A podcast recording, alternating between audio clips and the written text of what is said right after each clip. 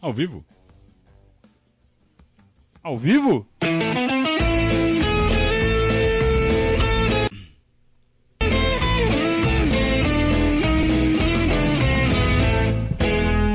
Opa, se tá ao vivo. ao vivo! Saudações ao Viverdes a todos. Eu sou o Conrado Cacassi, estamos começando mais um Periscatso. Live que vai até vocês toda segunda e toda quinta-feira, eu espero a partir da semana que vem. Finalmente termina a maratona. Cinco semanas por causa de Campeonato Paulista, jogando terça, domingo e. Terça, quinta e domingo, terça, quinta e domingo. É demais, né? É, é muito desgastante, é muito sacrificante. Mas felizmente a maratona termina no domingo com o fim do Paulistinha. Paulistinha, sim. É, e se ganhar? Se ganhar, continua sendo Paulistinha. Vamos comemorar. Ganhamos o Paulistinha em cima do São Paulo. Se perder, perdeu. É Paulistinha. E se ganhar, ganhamos o Paulistinha. É Paulistinha. Aliás, o Abel foi perfeito, né? É, quando ele falou que é, o, o campeonato ele tem que se valorizar. O campeonato tem que se valorizar. Pronto. É, se o campeonato não se valoriza, ele tem o tratamento que ele merece.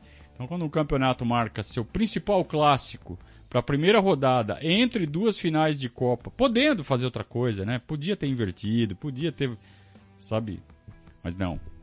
Fizeram a sacanagem pro Corinthians poder ganhar do Palmeiras na primeira rodada. Já começou errado, né? E aí o Palmeiras falou assim: não, então é assim que vocês vão tratar a gente? Beleza. A gente tem uma final no domingo, vocês querem que a gente jogue na quarta para ter o final no outro domingo também. É isso que vocês querem. Tá bom, tá bom, Federação Paulista. É isso que vocês vão receber.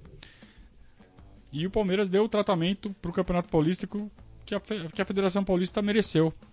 O Palmeiras foi pago, é, cumpriu o regulamento. Desculpe. Cumpriu o regulamento, chegou na final e pode até ganhar. Tendo jogado uh, 10, não, 12 dos 16 jogos com o time reserva. Não, mais, né? Porque quarta e semi também foi. 14 dos 16 jogos com o time reserva. É, seria humilhação suprema para a Federação Paulista. Por isso que eu acho que o Palmeiras não vai ser campeão. Não vão deixar. Seria a humilhação suprema o Palmeiras ser campeão paulista, jogando 14 dos 16 jogos do time reserva. Vocês é, entendem é, todas as, as implicações se isso acontecer? Como o produto se desvaloriza absurdamente. Então a Federação Paulista tem que se precaver quanto a isso e vai manipular o jogo, sabe? Vai, vai ter VAR, vai ter juiz, vai ter bandeirinha. Alguma coisa vão fazer. A gente já teve uma pequena amostra ontem. A arbitragem ontem foi mais uma vez horrorosa. É, o São Paulo mas bateu, bateu, bateu à vontade. Tudo bem que foi um jogo disputado, o Palmeiras também não alisou. Mas uh, o Luiz Adriano não conseguiu parar em pé. E o Luiz Adriano é, a, né, é o cara que faz a roda rodar ali no ataque do Palmeiras. Ele não conseguiu ficar em pé praticamente. E mesmo assim quase decidiu o jogo, né? Naquela bola no primeiro tempo. É... O, o Flávio Rodrigues de Souza. Tudo bem, não foi pênalti em cima do Wesley. Não foi. Mas ele mesmo marcou um pênalti igual no domingo. Também não foi, mas aí, aí ele marcou um pênalti pro Corinthians. Percebe? Se fosse pro Corinthians, você acha que ele ia fazer o quê? Aquele lance do Wesley aos 40 e pouco do segundo tempo. Cal. Fácil, fácil. Então, assim, o Palmeiras vai ter que jogar no domingo contra o São Paulo. O mesmo tanto que jogou contra o Corinthians. Vai ter que jogar muito mais do que o Corinthians. Só que o São Paulo é mais forte que o Corinthians. Então vai ser muito difícil. Vai ser muito difícil. É... Não gostei do jogo ontem. Acho que o Palmeiras desperdiçou a chance de abrir vantagem porque respeitou demais. Apesar do roubo, apesar do... Aliás, principalmente por causa desse roubo, né? Você, quando você vê que o juiz está apitando todas as faltinhas, todas as faltinhas, todas as faltinhas. Até, até repórter usou esse termo ontem na, na, na, entrevista com o João Martins na coletiva. Não sei se vocês chegaram a notar. Até a imprensa está falando: oh, o juiz deu muita faltinha, muita faltinha. Quer dizer, ele picotou demais o jogo. Foi um jogo pegado, foi um jogo né, pouco mais disputado fisicamente do que o normal.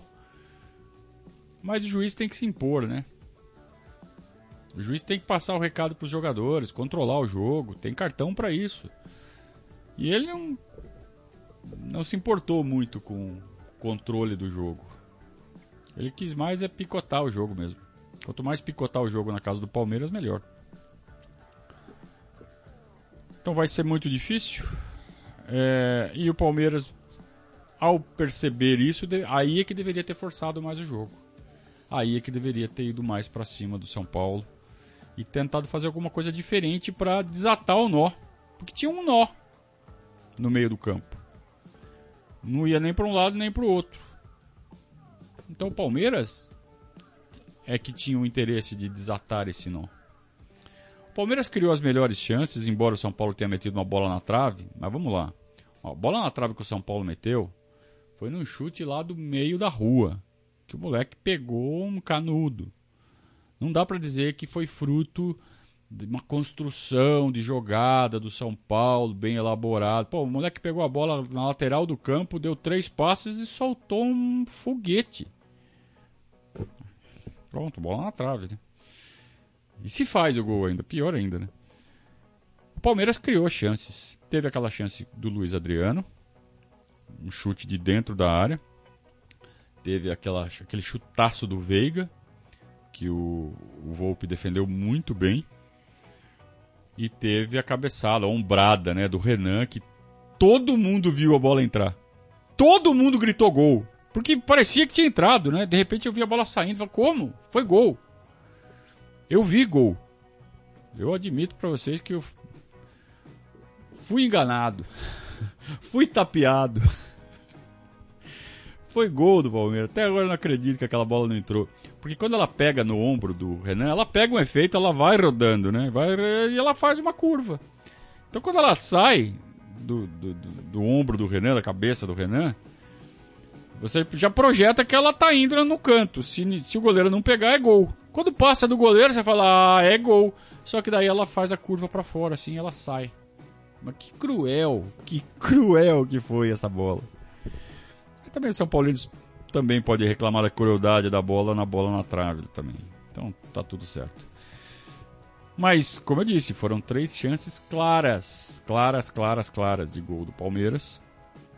E contra zero do São Paulo, a não ser esse chute de longe que, como eu disse, chutão de longe. É, então, se, se alguém tinha que sair vencedor ontem, seria o Palmeiras. Talvez até por isso é, isso explique um pouco a postura cautelosa do Abel. Quando ele decide não mexer, me leva a acreditar que ele está pensando que vai ser um jogo como foi o jogo contra o Santos, no Maracanã.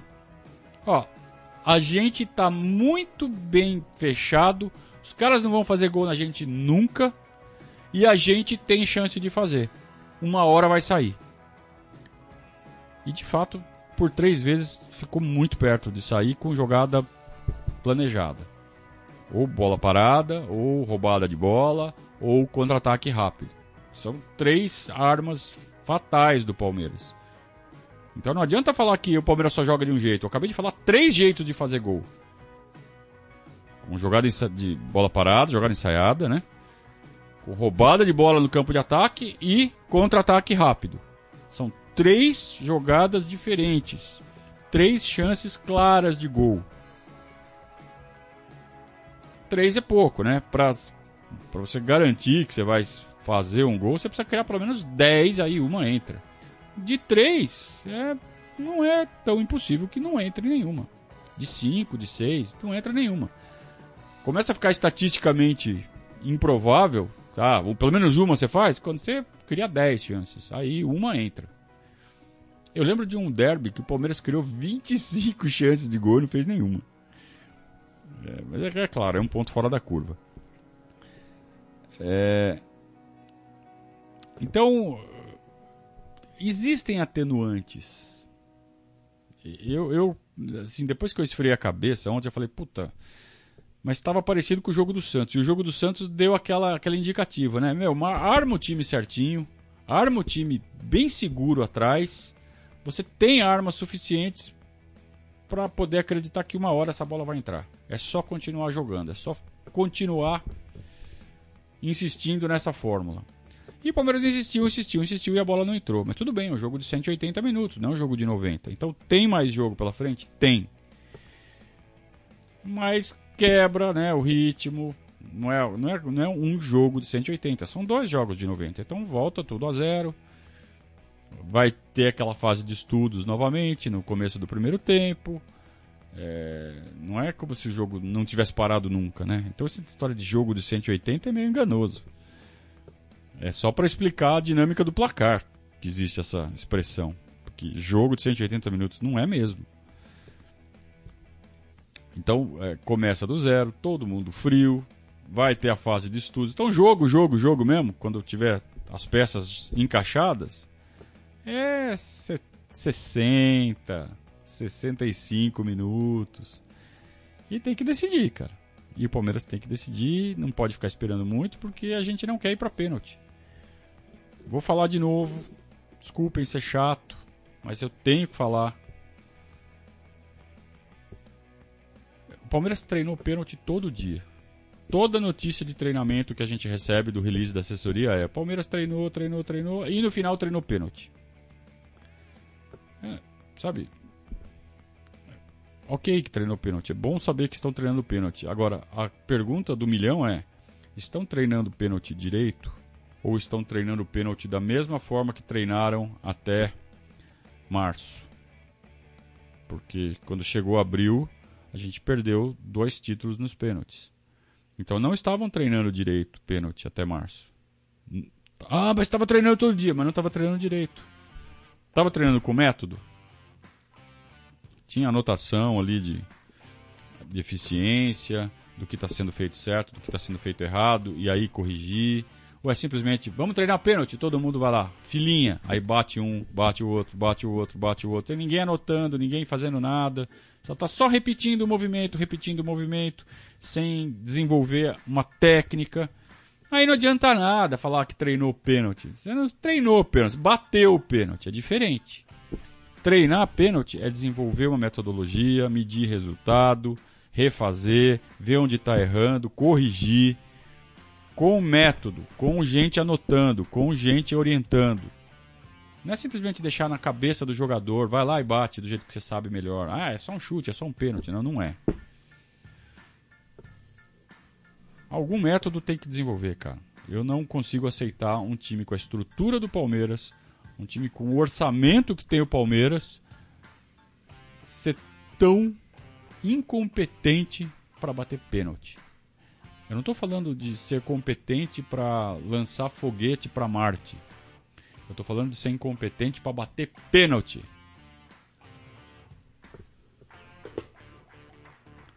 Eu estou falando de incompetência para bater pênalti. Não sabem bater pênalti. Malditos.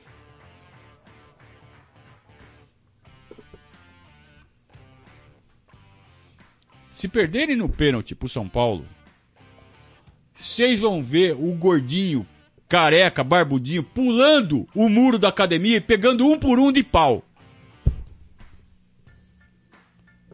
Que pariu, viu? Vamos lá. Boa noite para todo mundo que está aí no chat. O Zé Matheus diz, pergunta se o Abel é teimoso ou convicto. Eis a questão. Então vamos falar do Abel. Eu acho que ele é convicto.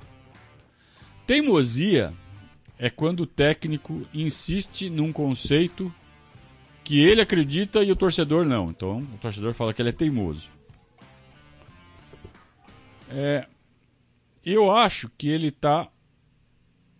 Na verdade, eu não acho nada. Eu, eu não sei. Eu queria saber. Eu queria poder perguntar isso para ele. Porque uma vez ele já falou: Ó, oh, que a gente tem que ter vários esquemas, a gente tem que surpreender o adversário, a gente não pode ser previsível. Aí, desde que ele implementou os três zagueiros, ele não mexe mais. Então, ele está sendo previsível.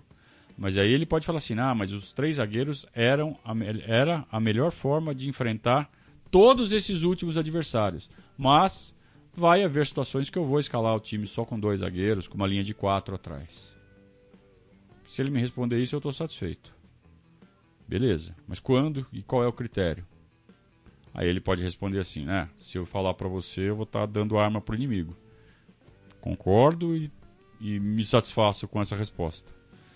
Mas que preocupa ver o time jogando só de um jeito, só de um jeito, só de um jeito, só de um jeito, preocupa. Mas vamos lá. Ontem, por exemplo, você tinha só o Pablo ali na frente. Será que precisava dos três zagueiros? Ah, mas com três zagueiros o time fica é, mais sólido para poder soltar os laterais. E cadê os laterais subindo ontem? Alguém viu? Eu não vi. Eu não vi, então eu não gostei do que eu vi. Realmente eu, eu achei que o Palmeiras podia e deveria ter forçado muito mais o jogo, principalmente no segundo tempo, quando eles perderam o Benítez. Né? A partir do intervalo, eles voltam a ser o Benítez já tinham perdido o, o Daniel Alves.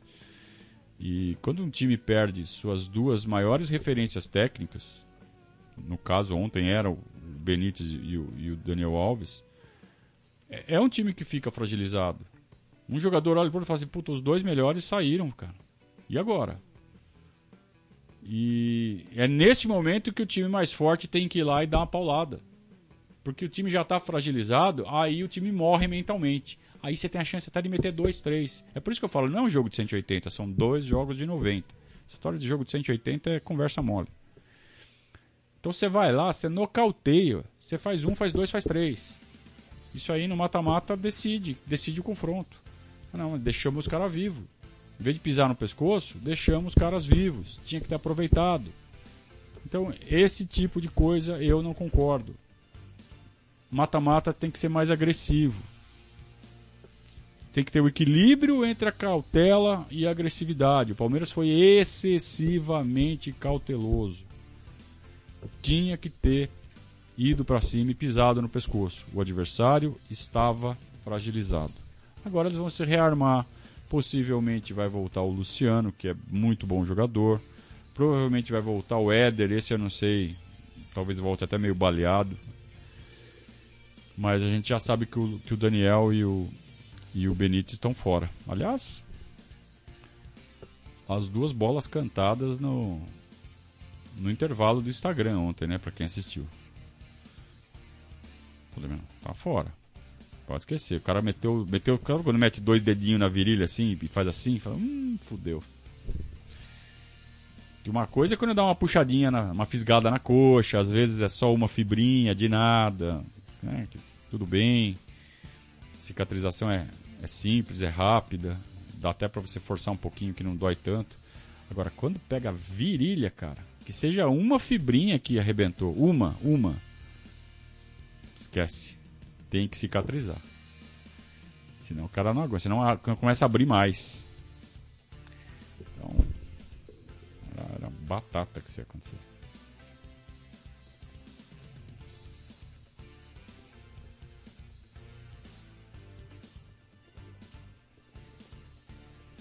Os caras estão falando de pênalti ainda. Felipe falou que o Luciano é perigoso pra cacete. Me preocupa, me preocupa muito mais ele do que o, que o Pablo Vittar. Ah, o Pablo Vittar é o centroavante, tá? Entendi. Pensei por um momento que você estava falando de outra pessoa. É, muito bem. Prestem atenção que eu vou dar um recado para vocês agora. Agora é hora de falar sobre a proteção daquilo que mais importa para você. Estou falando de seguros. E a WHPH Seguros e Consórcios é uma empresa com foco nas suas necessidades. Com atendimento de excelência, a WHPH cuida do seu patrimônio para que você fique totalmente tranquilo para aproveitar as boas coisas da vida.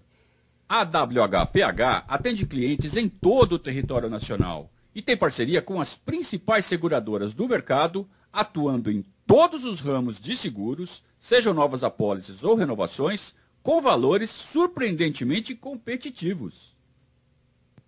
Além de fazer o seu seguro, a WHPH também vai te ajudar a alcançar o sonho de ter uma casa nova, um carro ou uma moto, através do consórcio Porto Seguro.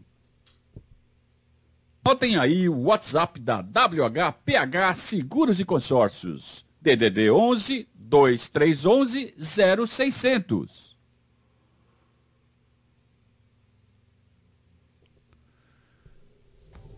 Muito bem, você fica é, sócio, aliás, você fica sócio, você fica padrinho do Verdazo se você fizer um seguro com a WHPH Seguros. Então você vai ligar agora para o Alex, no telefone que está aqui embaixo na descrição do vídeo. Vai falar com o Alex e vai assim: Ah, vou fazer o seguro do meu Poisé com você, porque eu vi lá no Verdazo. E o Alex vai te falar: Muito boa escolha. E vai ganhar três meses de apadrinhamento por conta da WHPH Seguros. Olha que beleza. Muito bem. Tem pergunta aqui. Né? Boa noite, seu Marcelo. É, o Thiago está perguntando se eu não acho que o Crespo armou um bom esquema para anular nossas maiores forças. Cara, não existe esquema perfeito de marcação contra um bom time. Um bom time percebe que está com as forças anuladas, mas tem outras formas, outras alternativas para ganhar o jogo. É, não vai, não tem, não vai por aqui, vai por ali. Então, um time bem treinado tem lá o bate-cinto, tem, sabe, várias armas. Ou não vai desse jeito, então vai do outro. O time tem que estar preparado para ter pela frente um adversário que lê o jogo e que bloqueia. Já vem preparado para bloquear as principais alternativas. Como eu disse, o esquema do Abel estava muito previsível. Então o Crespo leu, fez o bloqueio, o meio de campo estava perfeito do São Paulo. Então o que, que o Palmeiras tinha que ter, ter feito? Não, não vai assim, então vai de outro jeito. Mexe duas peças mexe o esquema, estuda, olha, lê e aplica. Tinha que ter isso já pré-definido. Por que não tinha? Talvez por falta de tempo para treinar. Concordo, é um, uma excelente desculpa, uma excelente. E, e não tem como como como desmentir. E é por essas e por outras que a gente chama de Paulistinha. Que se fosse um campeonato sério, tinha inclusive dado tempo para os times treinarem. Então, eu acho que eu já fiz até essa comparação uma vez, vou fazer de novo. O Paulistinha parece aquele jogo de xadrez rápido. Sabe a diferença entre o xadrez rápido? Ah, o Douglas até me explicou o nome certo que se dá para aquele xadrez rápido, que é aquele que você tem que 30 segundos, um minuto para fazer uma jogada, sei lá, ou tem um limite de tempo que você, você não pode passar de um limite, é bem curtinho. 10 minutos, 12 minutos, sei lá. E você tem que fazer as jogadas rápido, então você não pensa muito. Vai meio que no reflexo, vai meio que na memória ali do, dos, do, das peças no tabuleiro. E você não consegue projetar 3, 4, 5 jogadas na frente o que o outro vai fazer. Porque não dá tempo. Então você tem que ir no instinto. Então é um jogo menos menos cerebral e mais de reflexo. Então o futebol do Campeonato Paulista é meio isso. Você não tem muito o que pensar, o que ensaiar, o que, sabe, alternativa. Vai, entra em campo e joga. É... é um campeonato de baixa qualidade. Por isso que é Paulistinha. Olha lá, chegou uma menininha aqui. Tchau, menininha.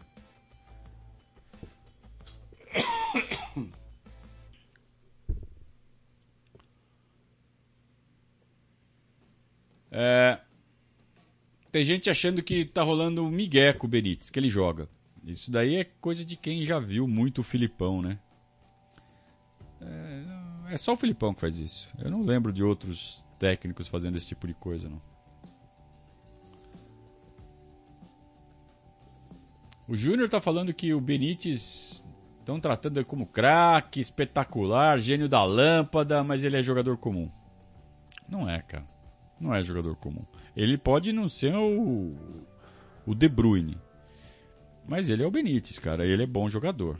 Aonde estava esse Benítez até ontem, que, né, do nada. É, não sei. Realmente não sei. Ele pode não ser realmente um cara espetacular, mas ele, pro nível do futebol brasileiro hoje, e pro nível campeonato paulista, ou pro nível campeonato carioca, que é o que ele jogava ali no Vasco, ele era o craque do Vasco, o Vasco caiu, né? Vamos lá. Mas pro campeonato paulista, para esse tipo de jogo, onde é muito mais é, habilidade, muito mais reflexo, é muito mais intuição, ele dá conta muito bem. Muito bem. Para vocês verem como nivela por baixo. Então sim, tem que se preocupar com o Benítez. Ele tem decidido jogos. Para time que não está ensaiado, para time que não está, sabe, 100%, ele resolve. Então eu fico muito feliz de saber que ele não vai jogar, porque ele é o cara que podia desequilibrar para o São Paulo, assim como o Luciano ainda pode. Se bem que nós temos mais jogadores com essa capacidade. O Luiz Adriano tem a mesma ou mais capacidade que o Luciano. O Rony, mesma coisa. O Veiga, mesma coisa. O Scarpa, quando vier do banco, mesma coisa. O Patrick, mesma coisa. Eles têm um monte de jogador bom pra caramba. Aliás, é, é mais um motivo para eu ficar indignado de ver o Palmeiras tão passivo como estava ontem.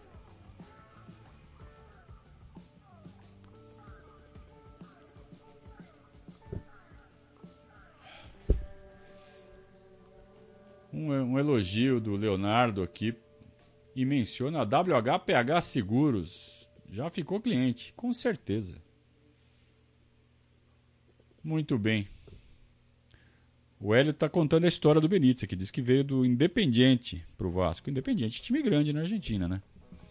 Quando ele estava para sair do Vasco, achei que seria uma boa tentá-lo. Acho que a gente tem bastante meia, né, no elenco. Vou dar mais um, um recadinho para vocês aqui. Prestem atenção, prestem atenção, atenção. O Palmeiras se dedicou e chegou ao objetivo aproveitou a oportunidade e conquistou a América mais uma vez. Você também quer ser vitorioso e, acima de tudo, não perder oportunidades? Dedique-se, evolua e atinja o seu objetivo com um novo idioma. Para isso, conte com a DLM Executive. Há mais de 14 anos, a DLM oferece aulas de inglês, espanhol, alemão, francês e italiano. A DLM utiliza uma metodologia moderna, dinâmica, com ênfase na comunicação, com professores experientes e altamente treinados.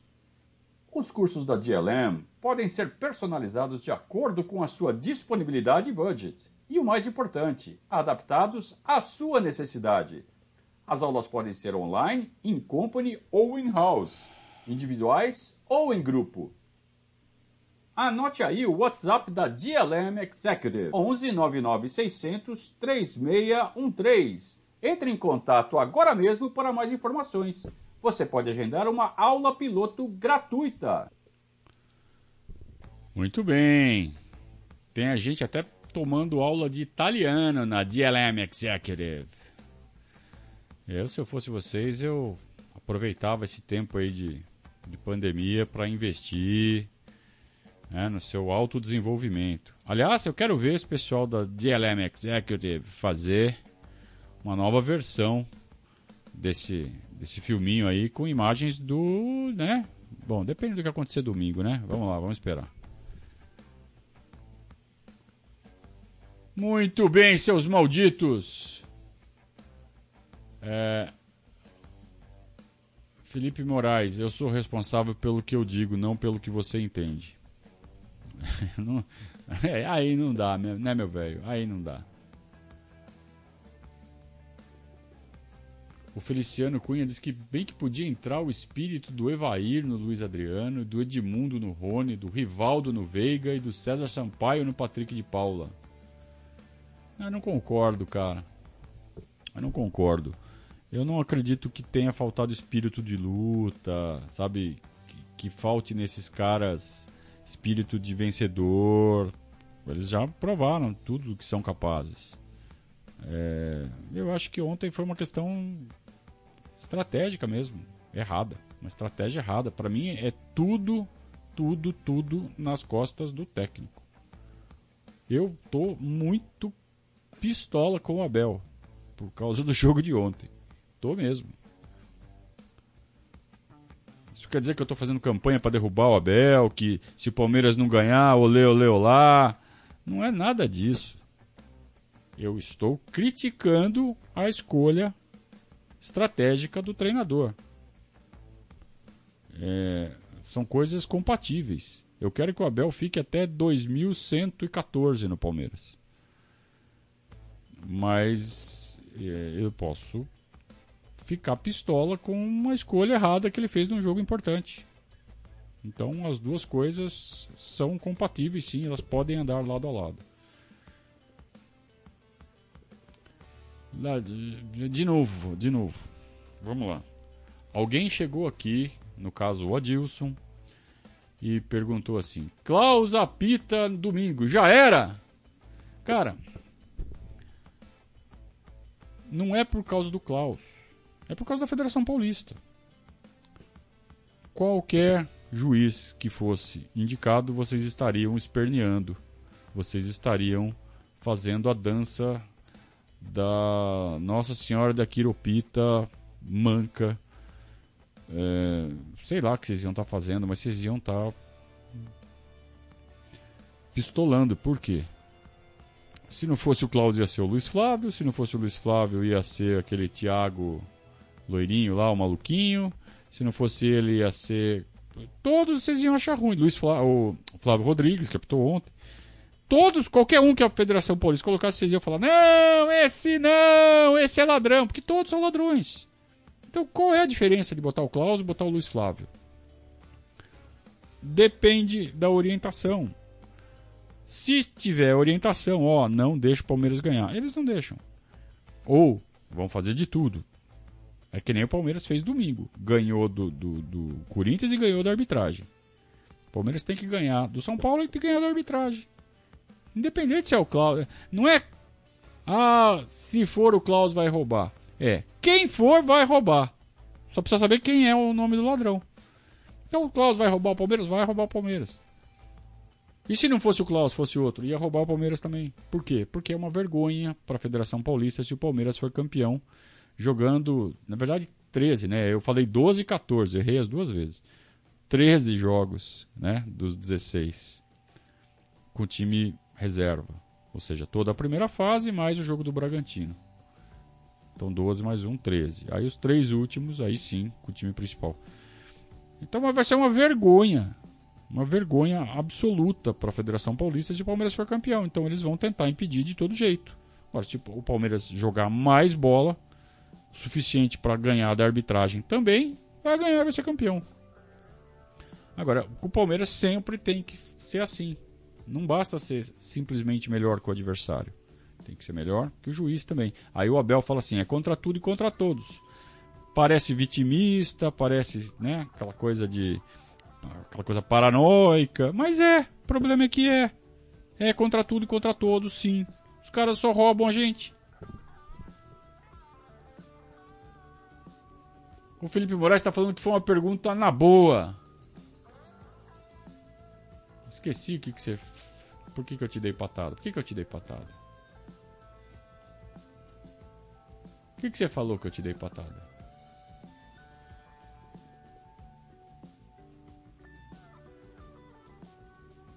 Não sei. Cadê a tua pergunta, cara? Por quê? Não tô achando. Não estou achando sua pergunta, cara. Não sei se eu estou perdido aqui. Rafael Merlin. Falta de ofensividade desde o jogo contra o River. Eu acho que o Independiente Del Valle não concorda com você. Eu acho que todos os times da Libertadores, nenhum deles concorda com você. Eu acho que. Eu acho que você está enganado.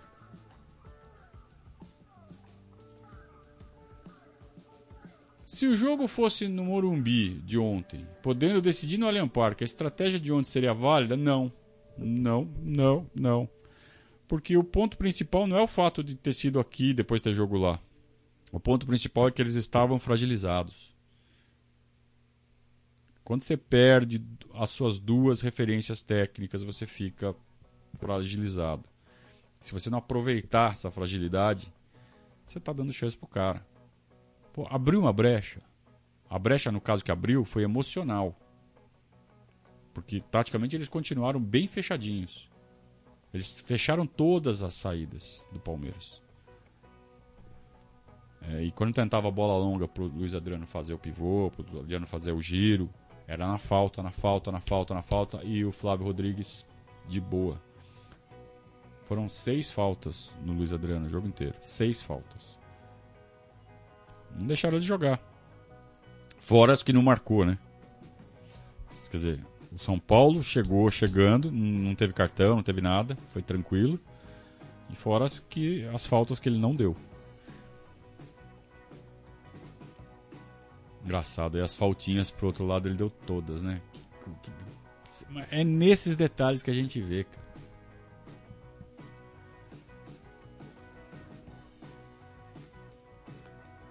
Será que o Abel só não está insistindo nesse jeito de jogar pela falta de tempo? Talvez ele tente treinar alguma variação para domingo, mas ele prefere não arriscar nada sem treinamento. Pô, já tem o, o, o 4-2-3-1 ensaiadinho. Bem armadinho, Jogamos Libertadores, ganhamos Libertadores assim, por que que não, né?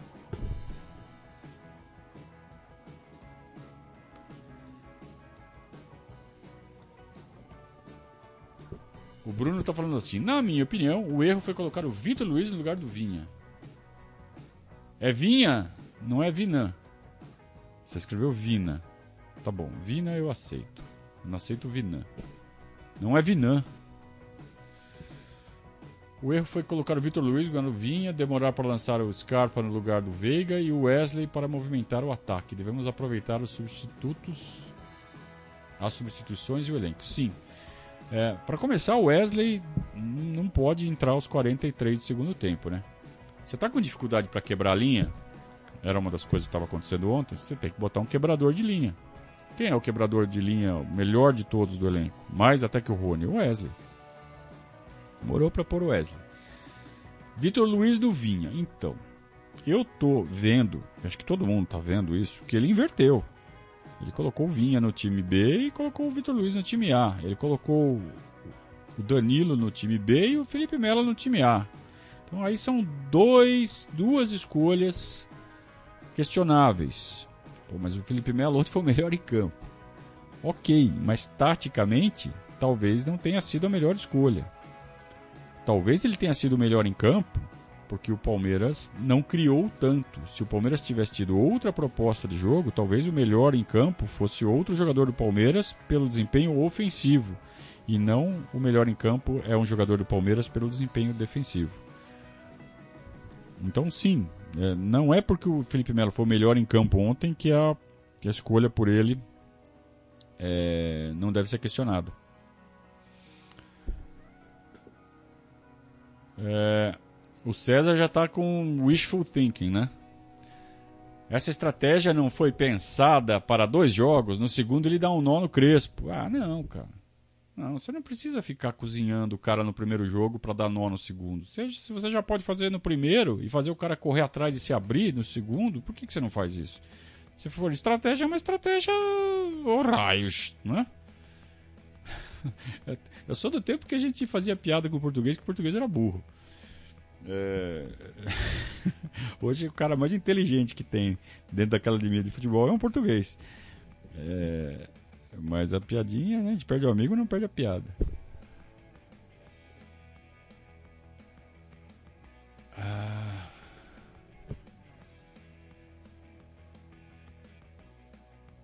Márcio Vitor quer que eu conte da minha experiência indo pro jogo em 97 no Maracanã. É só assistir o recap de 97, tá? Eu contei tudo lá.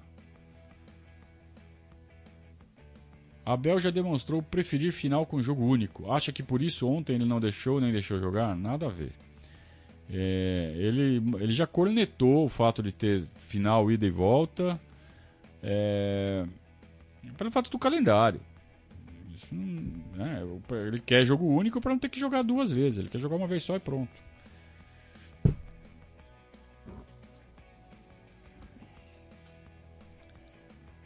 O Gomes tentou avançar para o meio ontem, mas o São Paulo recuou ainda mais. Não vi assim, Felipe. Vi diferente de você.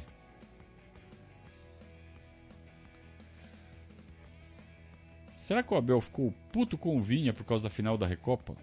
Cara, é... Eu acho que não, cara. Quem já jogou bola ali sabe que, sabe, tem uma hora numa disputa que sobra um pé, sobra um chute, sobra uma pernada. Se, se pensa só, se ele começa a não escalar o Vinha no time principal por causa desse lance, é, por causa de estar puto, o cara não pode fazer uma escolha baseada em estar nervoso com o jogador, estar bravo com o jogador, estar puto com o jogador ou não estar. Ele tem que escolher o melhor jogador, o cara que pode render mais. Então, se o elenco percebe que tem alguma perseguição contra o Vinha ou contra qualquer um que seja, isso se vira contra o técnico. Então ele não, não, não pode nem pensar numa, numa hipótese dessa.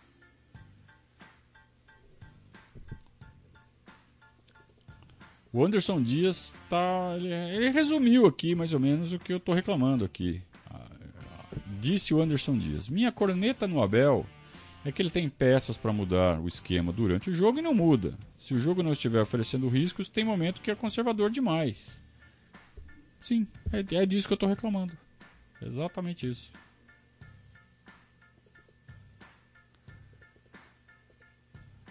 Rafael Modesto também é wishful thinking aqui.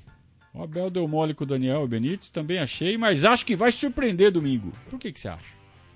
Eu desejo isso. Você deseja, eu desejo. Mas não tem por que achar que ele vai fazer isso. Ah, porque tem físico melhor que eles. Então não é o Abel, então é o físico que vai, que, que vai render. E não vai deixar chegar nos penais. Tomara.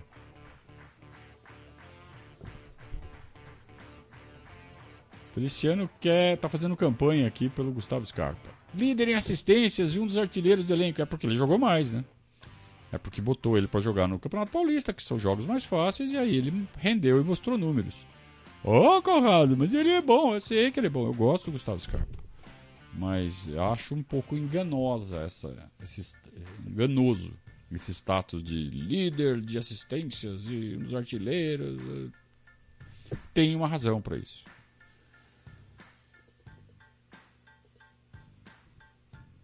Mais um defendendo o Scarpa aqui. O, o Tarcísio. Ontem mesmo deveria ter voltado para o segundo tempo com o Scarpa, que está voando em 2021. E com o Wesley, que é driblador. Então eu concordo que tinha que ter colocado o Wesley. Talvez não no intervalo, mas com 15, né? Aqueles famosos 15 do segundo tempo. Eu colocava.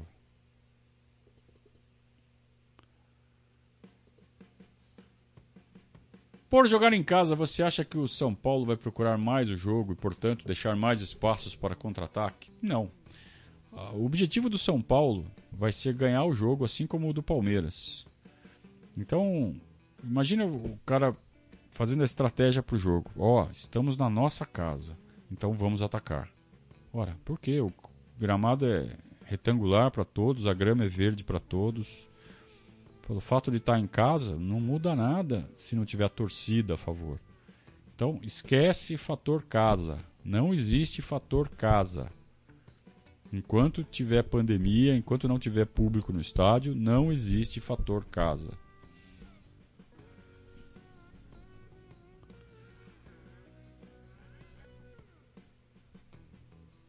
O Eduardo faz uma ponderação aqui que eu concordo. Ele fala que o Abel deveria ter mexido antes, ok, mas a gente não sabe qual minutagem o DM passou para ele. E ele ainda está dosando o elenco e fazendo o possível. Cara, quando o jogo é quatro dias depois, como foi ontem, domingo para quinta são quatro dias, né? Os que jogaram ontem tinham jogado no domingo. Aí não tem essa. Não dá para Scarpa e Veiga jogarem juntos? Claro que dá. Você pode fazer um 3-6-1 igual o do São Paulo, espelhado com o do São Paulo. Só que daí você tem que sacrificar o Rony. Ou colocar o Rony de ala. E aí obrigar ele a voltar para marcar.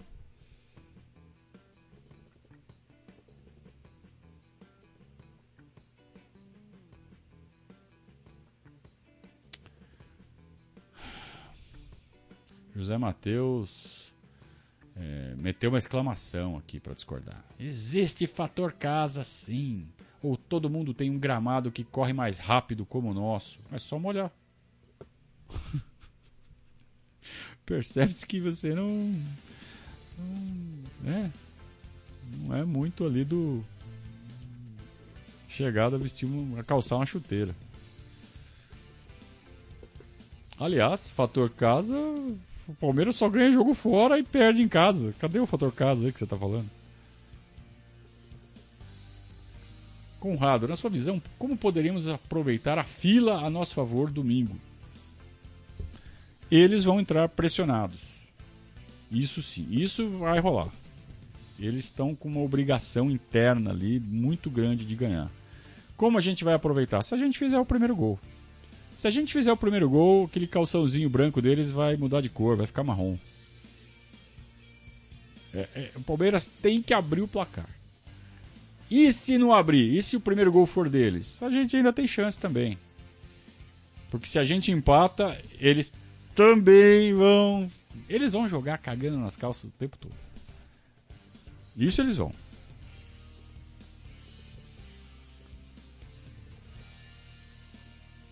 Zé Matheus é do handball. Ah, então, tá vendo?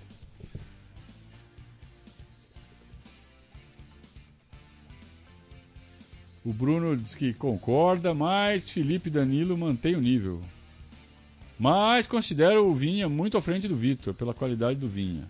Esse ponto considera uma teimosia do Abel. Então, teimoso é aquele. Quando que o técnico é teimoso? Quando o torcedor perdeu a paciência com o técnico. Ah, esse cara é um teimoso.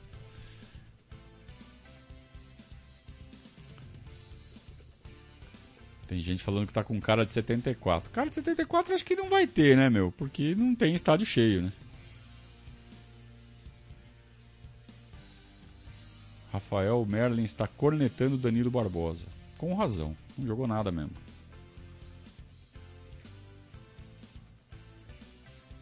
Podemos pontuar que o São Paulo ontem veio para o Allianz também para não jogar e não deixar o Palmeiras jogar. Basta lembrar o que fez o Benítez. Durante todo o jogo simulava faltas ele estava tentando expulsar o Felipe Melo.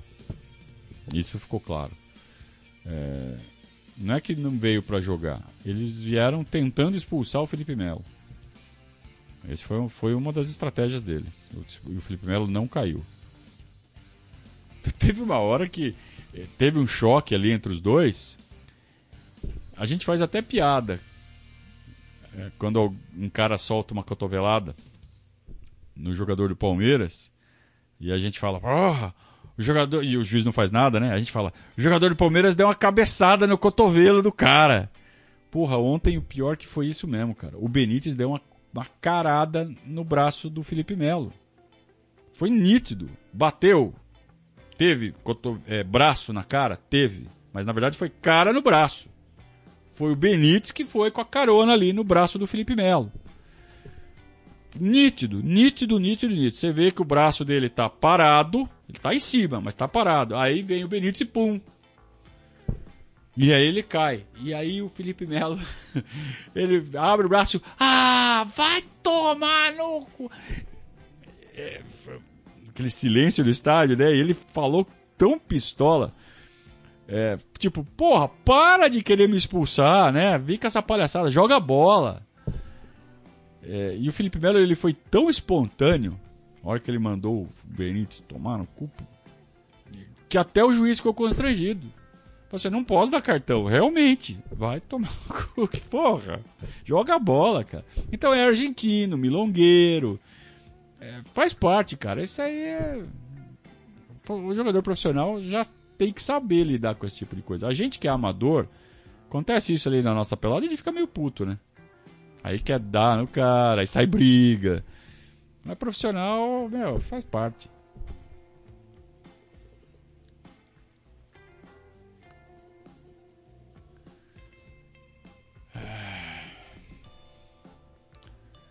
Muito bem.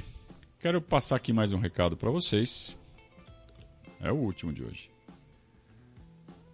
A conduta contábil está terminando o prazo e você ainda não fez a sua declaração do imposto de renda, seu animalzinho de teta.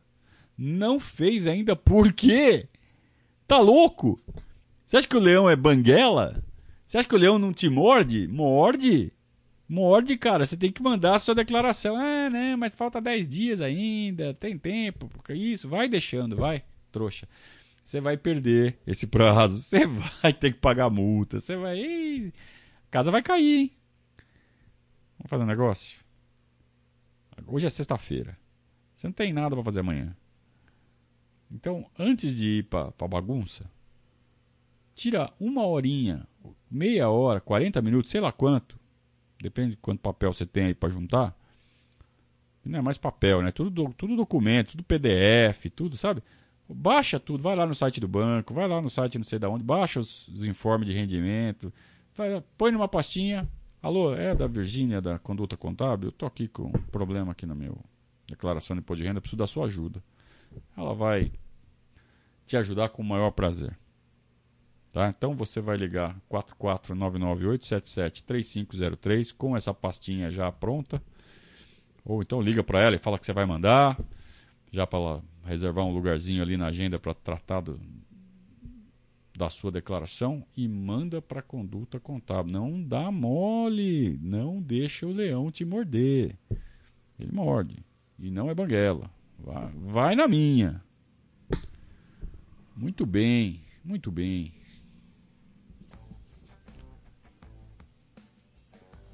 O Adilson fala que o nosso time tá cascudo, muitas decisões, isso pesa a favor, não? Pesa, mas não é decisivo. Tanto que a gente perdeu do Defesa e Justiça.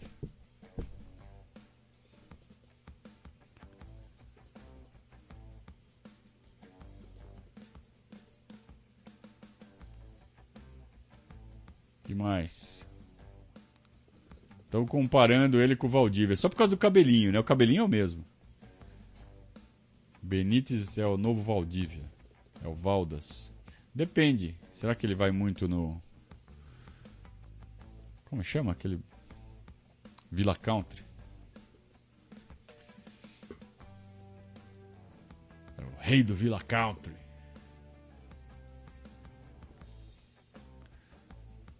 Rafael tá falando que o presidente do São Paulo declarou que o Paulista é a Copa do Mundo para eles. É lógico, não ganha nada faz 13 anos?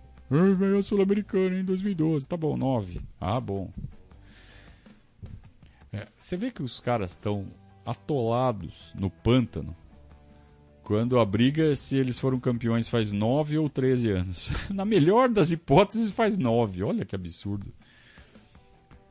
A gente ficou 16, né? Mas eles também já ficaram. Na, na década de 60, quando eles estavam construindo o Morumbi, eles também não ganharam nada. Eles também pegaram uma filaça, acho que 14 anos. Acho que, se não me engano, entre 56, 57, 70, algo assim. Eles ficaram um tempão sem ganhar, porra nenhuma. Só dava Palmeiras e Santos. Corinthians também não ganhava.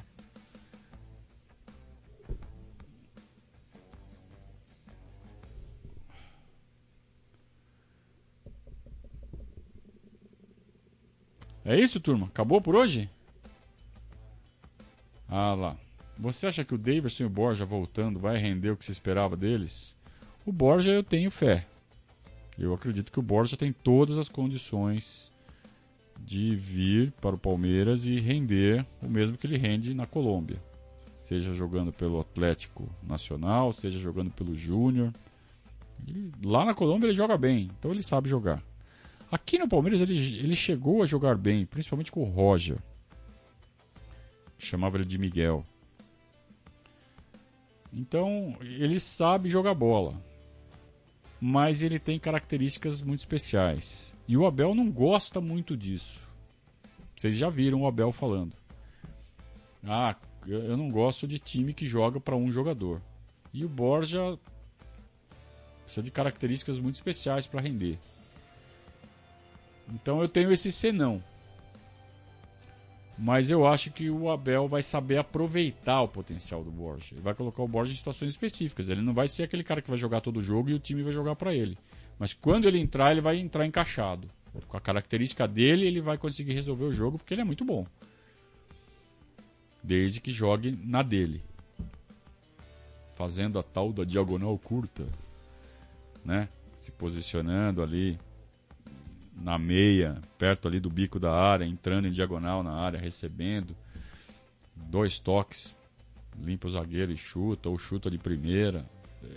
A área ali é o habitat dele.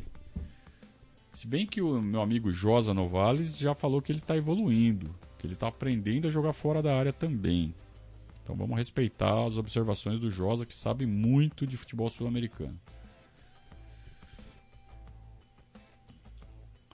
A do Daverson eu nem vou falar, cara. Vocês sabem quanto eu, eu sou cuidadoso em não em não depreciar o patrimônio do clube, em entender que dinheiro não aceita desaforo e patrimônio do clube é dinheiro, então ficar detonando o jogador, sabe, é, do Palmeiras é jogar contra o Palmeiras, vocês sabem de tudo isso, né? Pelo, menos quem acompanha o nosso trabalho aqui já há algum tempo. Mas o Daverson eu não consigo. Eu não consigo porque não é segredo para ninguém o comportamento do Daverson. É, outro dia ele jogando no Alavés, outro dia, outro dia mesmo, semana passada. Ele entrou aos 43 do segundo tempo e conseguiu fazer lambança. Sabe aquelas coisas de, de cair, ficar rolando no chão, sabe, olhando assim, sabe? Será que estão me vendo? É, sabe, palhaçada, sabe, fingido, é mal esportista, pô, cuspiu na cara do outro menino do Corinthians ali no jogo. Sabe, são coisas inaceitáveis. Eu não, não aceito o comportamento do Davidson. O comportamento do Davidson não é de jogador profissional. O Davidson é um moleque jogando. Ele parece ser um menino muito bom, um cara legal, um ser humano, tá, tá, tá. beleza. Mas para ser jogador profissional no Palmeiras eu não quero, não serve, cara. E não sou só eu que estou falando, não sou só eu que estou vendo isso, sabe, com um óculos especial que eu estou enxergando isso e revelando isso para vocês. Todo mundo sabe isso. E eu não, não consigo ver o Daverson, sabe, no Palmeiras, cara. Sabe, é um cara que só atrai problema, é expulso toda hora. Lembra que teve um, um, uma situação em que ele Ficou três jogos seguidos suspenso por três competições diferentes. O Palmeiras jogou Copa do Brasil. Não. Acho que era. É, Copa do Brasil, Brasileiro e Libertadores. Três na sequência, ele estava suspenso nos três. É... Por quê? Porque é um despirocado, cara. Não dá. Não dá. Ele pode ser do bem, ele pode ser um menino bonzinho, mas não dá, meu. Eu, eu fico irritado de ver essas coisas que ele faz. É coisa de palhaço. Eu lembro que teve um jogo contra o um time paraguaio, acho que foi o Portenho,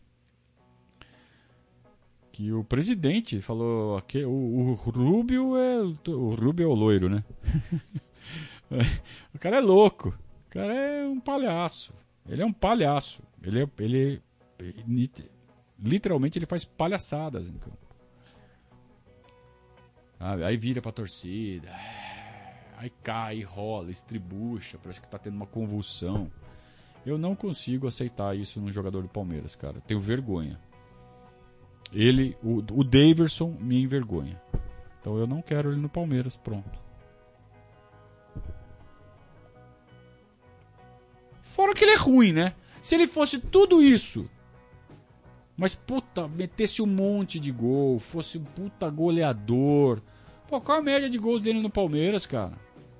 É medíocre. Sabe? Ah, mas ele fez o gol do título. Pô, até o Betinho fez o gol do título. Não, não, não, não, não, não. Quero não.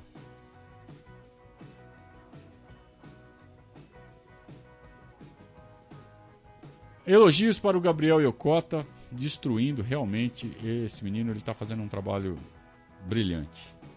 Inclusive, quando não dá tempo de eu chegar, ele segura e faz o boletim sozinho. É, garantia de notícia de palmeirense para palmeirense, exatamente. É, as notícias do dia a dia que realmente interessam estão no boletim do Verdazo. Aí tem aquelas notícias de ah, porque pode ser que tal jogador venha, porque teve proposta, não sei por quem. Não, não interessa. É, é, o tipo de informação que não interessa. Para que essa informação? A informação é: teve o negócio. Aí é informação, tá aqui. Teve o negócio. Teve proposta, teve contraproposta. Ah, o clube recusou. Isso não é notícia. Não é notícia. A notícia é quando tem o negócio fechado.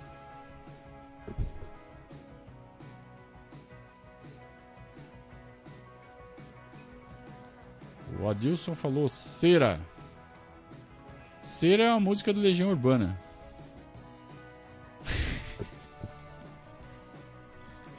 Eu não falei isso, cara. Puta merda. Nossa, fiquei até com vergonha. Muito obrigado pela, pela companhia de todos. Bom final de semana. Saudações ao Viverdes a todos. Tem que acabar esse negócio aqui depois dessa.